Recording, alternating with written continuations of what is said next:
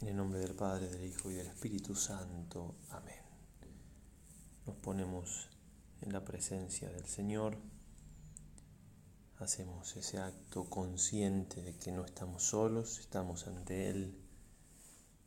No olvidemos la importancia de esto para no hacer de la meditación solamente unir hacia adentro, sino es ir hacia adentro para ir hacia Dios,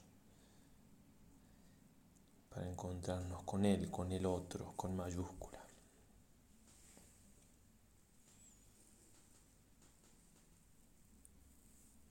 Le pedimos a nuestra Madre del Cielo nos acompañe en esta meditación que haremos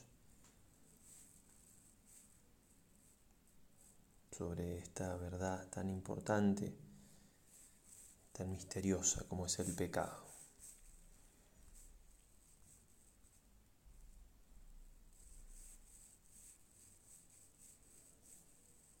Y le pedimos a nuestro Padre del cielo eso que San Ignacio nos recomienda, la gracia de que todas nuestras intenciones, acciones y operaciones se ordenen a su mayor servicio y alabanza.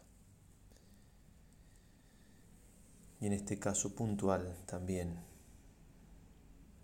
que se ordenen a descubrir lo contrario de ese servicio de alabanza que es la verdad sobre el pecado. Pero pedir la gracia entonces de que todo lo hagamos buscándolo a Él, buscando su voluntad buscando su gloria.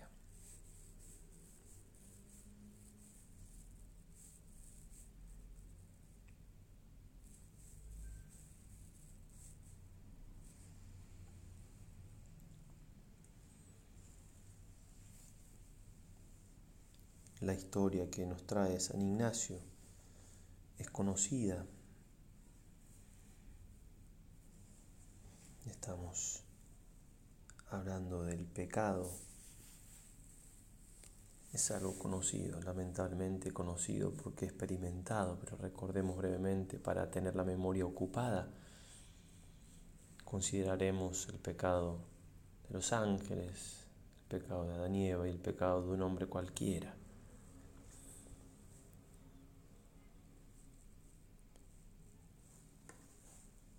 En composición del lugar trataremos de imaginarnos, dirá San Ignacio, mi alma encerrada en este cuerpo corruptible todo el compuesto en este valle, como desterrado entre brutos animales. Estamos tratando de imaginarnos algo que no solamente no es imaginable, sino que no es entendible. Recordemos que así como Dios es un misterio, que, como dirá Santo Tomás de Dios, es más lo que desconocemos que lo que conocemos. Análogamente podemos decir lo mismo del pecado, ya que el pecado toma sentido, toma su esencia, toma su, su qué, por ser el hecho una ofensa a Dios. No conociendo a quién estamos ofendiendo, no conociéndolo del todo, me refiero. Tampoco podemos medir la gravedad de la ofensa.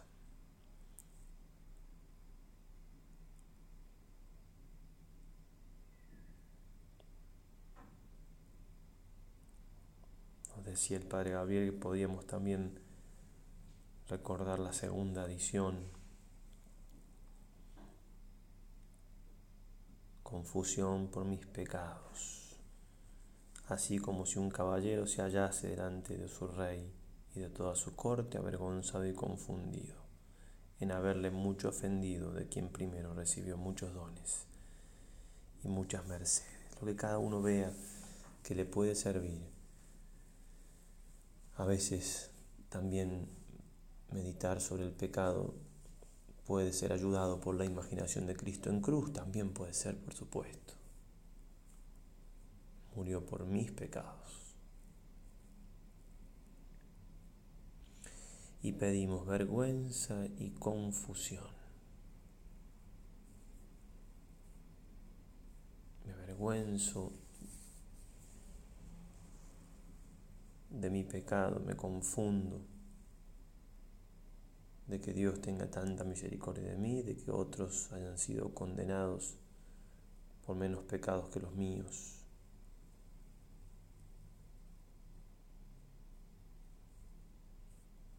Ante la presencia de Dios, ante ese fin para el cual he sido creado, que llegar a Él, me avergüenzo de haber elegido lo contrario. De algún modo aquello de Pedro de Lucas 5, apártate de mí que soy un pecador. Que no quita la confianza en la misericordia de Dios. Es un sentimiento de confusión que luego se perfecciona obviamente por esa confianza.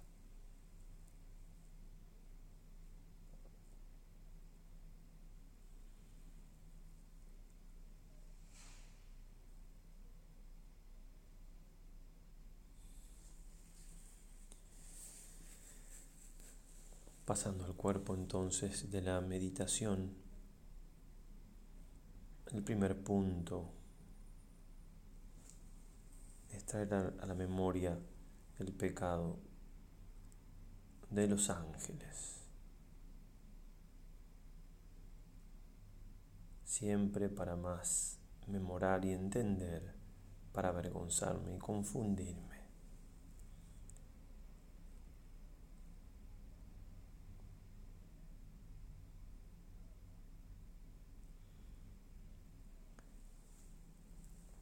El pecado de ellos es igual que mi pecado. Es un rechazo a Dios, a su amor, a su misericordia. Es un querer ser como dioses. Es buscar la felicidad al margen de Dios. Es desoír sus consejos. Es negar su paternidad.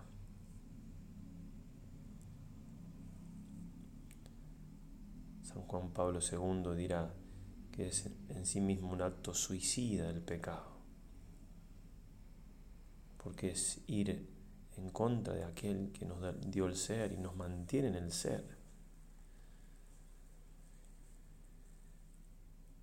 Y como los ángeles fueron condenados justamente, en definitiva se dio la consecuencia de lo que querían, querían vivir sin Dios, eso es lo que sucedió.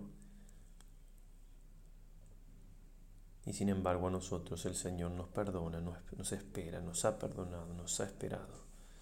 Y nos tiene aquí haciendo estos santos ejercicios porque de hecho nos quiere santos.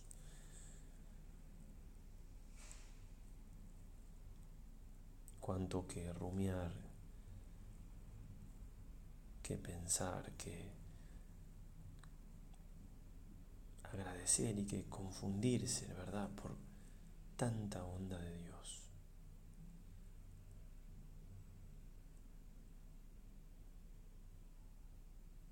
Entonces esos motivos que puedan mover mis afectos, mover mi voluntad.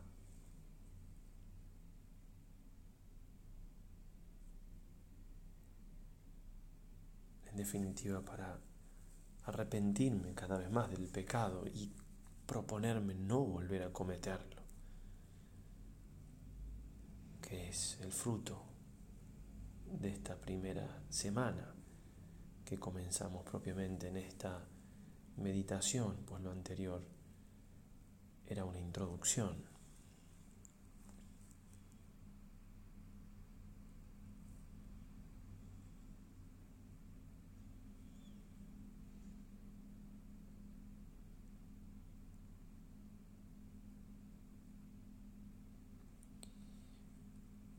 En el segundo punto, San Ignacio nos invita a pensar, a traer la memoria, a discurrir sobre el pecado de Adán y Eva.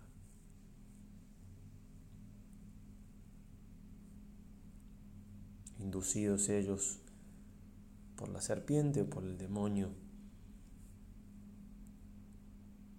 a negar a Dios, a desobedecerle. cayeron en pecado y fueron apartados del paraíso terrenal y la humanidad comenzó a vivir la tragedia que podemos ver también en nuestros días.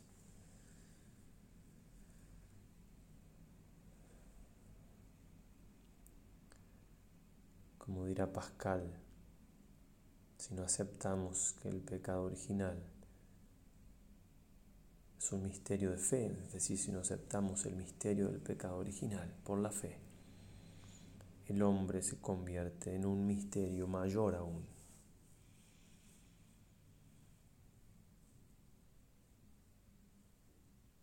¿Por qué tanta confusión interna dentro nuestro, esa lucha entre el bien y el mal?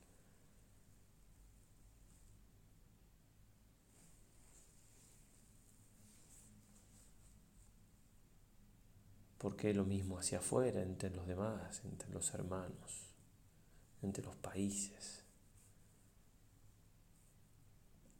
Siempre de fondo está el pecado original,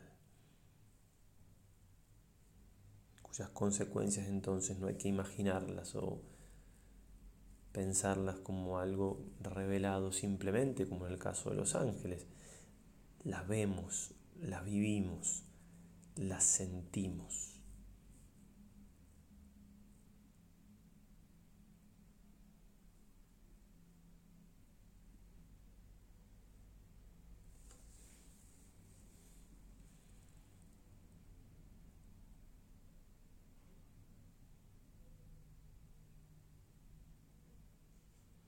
Cuánto sufrieron Adán y Eva después de ese pecado, cuánto habrán padecido y se habrán arrepentido, ellos conocieron el antes y el después. Cuánta penitencia habrán hecho, qué sufrimiento al ver a sus hijos matarse, Caín, Abel, todo por un solo pecado uno solo. ¿Y yo cuántos pecados graves he cometido? Y no me confunde que el Señor tenga tanta misericordia de mí, me haya esperado tanto. Vergüenza y confusión.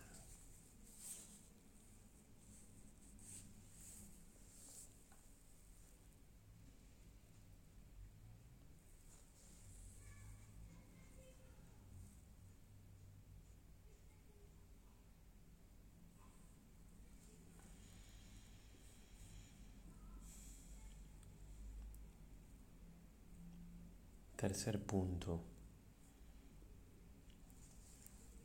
Dirá San Ignacio que consideremos el pecado particular de una persona que por un solo pecado mortal no se salva, u otras personas que por muchos menos pecados que los míos no se ha salvado.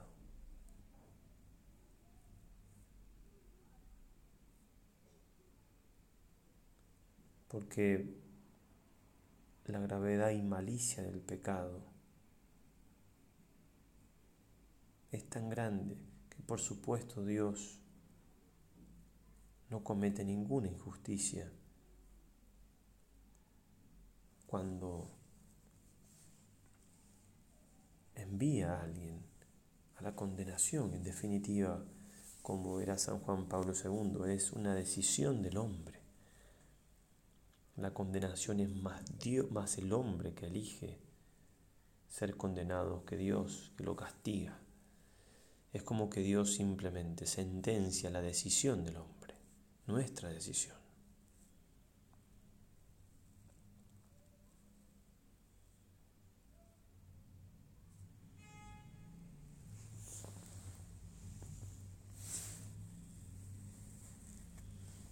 Qué grave que es el pecado entonces.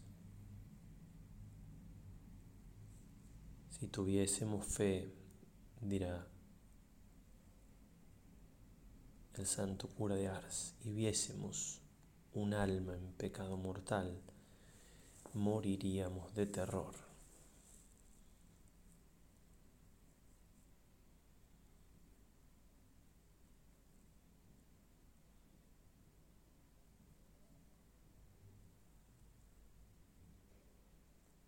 Pensar entonces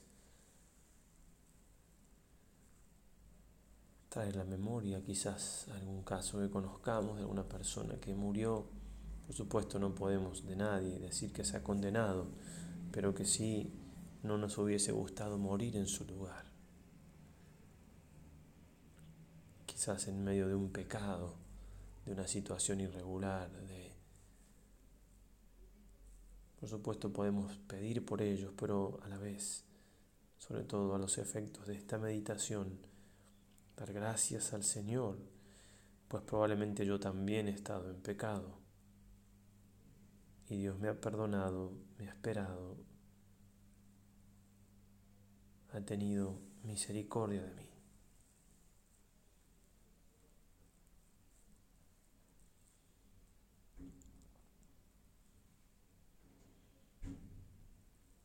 Y me confunde entonces, ¿por qué? ¿Por qué a mí? ¿Por qué si he elegido cuando pequé gravemente, sabiendo las consecuencias que eso tenía, elegí estar apartado de Dios? Sí, quizás con la esperanza del perdón, la esperanza que es un abuso de la misericordia de Dios,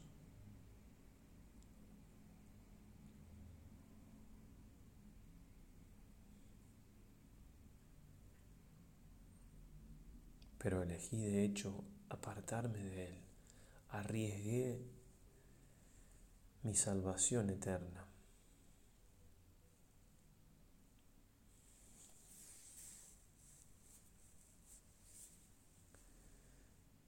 Y Dios me esperó, y me espera, y me perdonó, y me perdona. ¿Por qué? Por su misericordia. Pero me tengo que confundir ante tanta misericordia de Dios conmigo.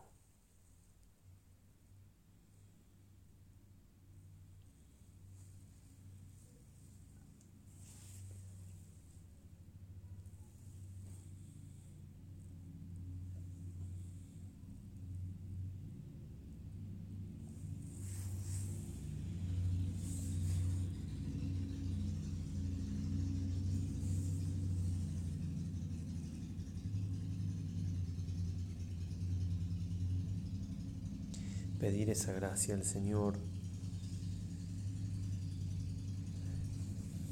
y entrar entonces de a poco, pero con mucha fuerza, en lo más importante de la meditación, que es el coloquio.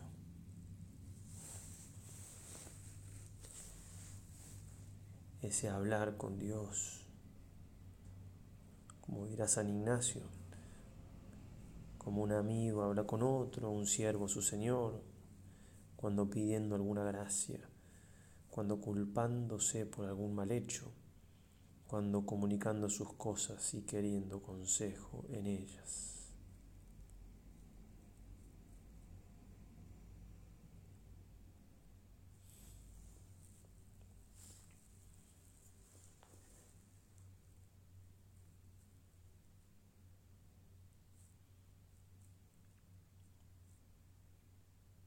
Y nos pone el santo para hacer este coloquio ante Cristo puesto en cruz.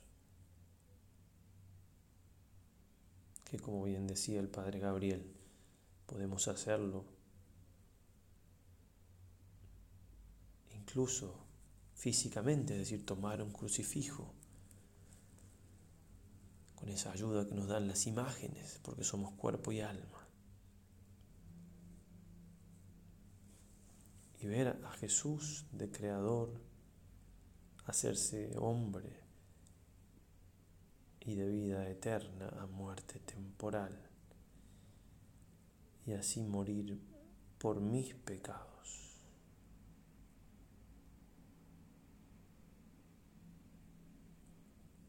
otro gran misterio que nos excede, que nos supera, al cual no llegamos. ¿Cómo puede ser que Dios se haya hecho hombre por mí y haya muerto así por mí, por mí, por amor a mí, pero por mí también a causa de mis pecados? Yo como objeto del amor de Dios,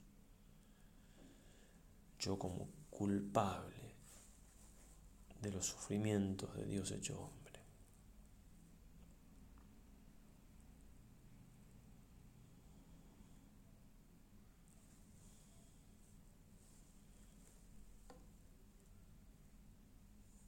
Y mirándome a mí mismo ante el Señor,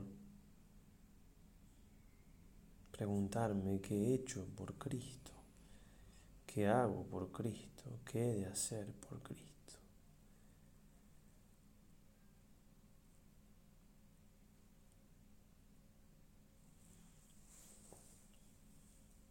Y así viéndole tal, dirá el santo, así colgado en la cruz, discurrir por lo que se ofreciere.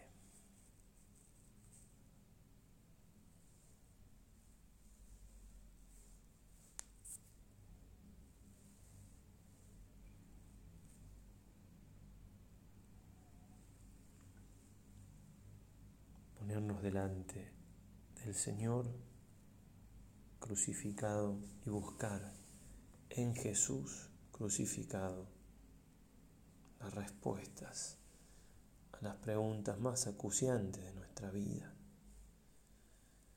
Sobre todo entender ante Cristo crucificado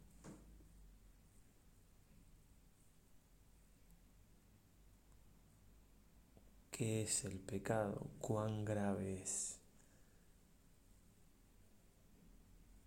cuánto vale mi alma.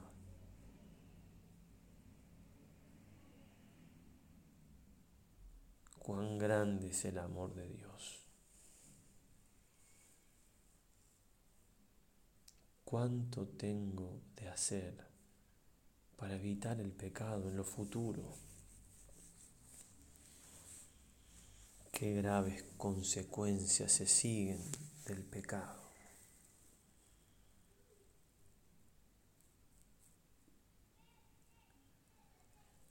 pedirle al Señor en la cruz su luz, su gracia. Ego sum lux mundi, dijo el Señor, yo soy la luz del mundo. Quien me siga no andará en tinieblas.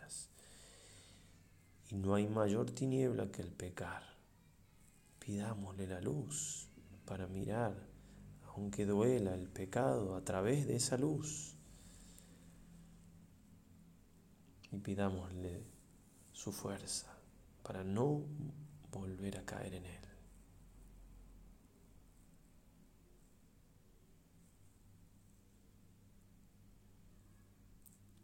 Pidamos también a María que nos acompañe en este coloquio final. Nadie como ella sabe qué decirle a su hijo, qué pedirle, cómo interceder por nosotros, qué palabras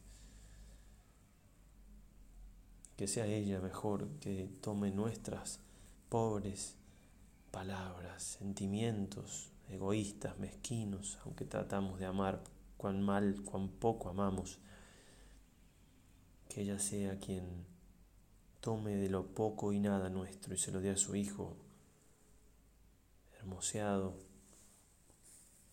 perfeccionado, así nos aseguramos alcanzar los frutos.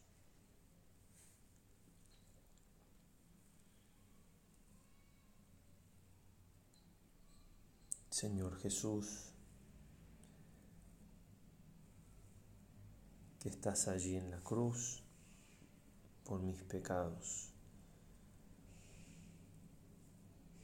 Perdón, Señor, por ser yo la causa de tantos sufrimientos, de tamaña humillación.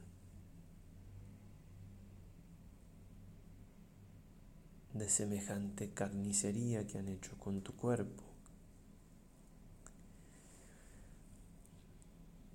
Ayúdame, Señor Jesús, a verme allí en la cruz, a verme presente en tu corazón porque en mí también pensabas. Sentirme así tan amado como lo fui y como lo soy, al menos en cuanto puedo, por ser pequeña criatura, tu amor es infinito. Pero verme, Señor, también en la cruz, como aquel verdugo que clavó tus sacratísimas manos y pies al madero y traspasó con su lanza el costado abierto.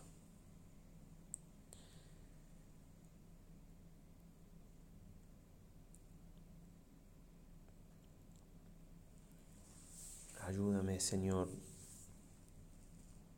a confundirme ante tanta misericordia,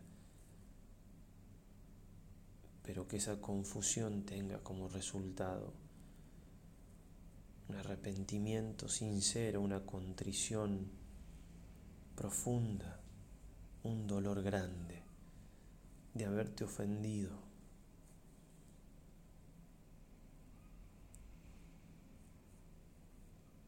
Y junto con esto, como consecuencia de ese mismo dolor, un firme propósito de no volver a pecar.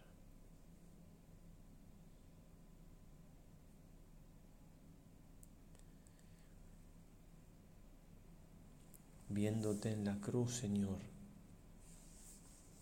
entiendo un poco más tus palabras si tu ojo es ocasión de pecado, arráncalo.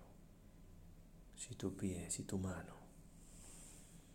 Porque a ti, por mis pecados, te despedazaron en la cruz. Puedo entender, Señor, entonces, que no son metáfora tus palabras.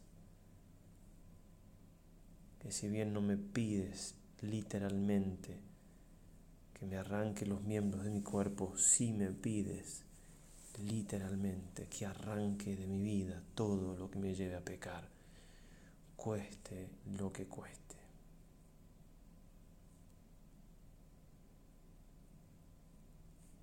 Pero sabes, Señor, lo débil que soy. Sabes, Señor, cuán difícil me es apartarme de esa ocasión de pecado, de ese objeto, de ese lugar, de esa persona.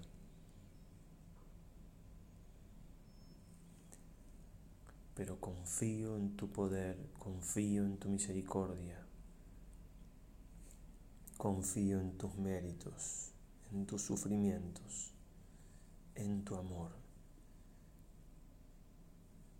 Y también confío en aquella que está a tus pies, traspasada también por mis pecados.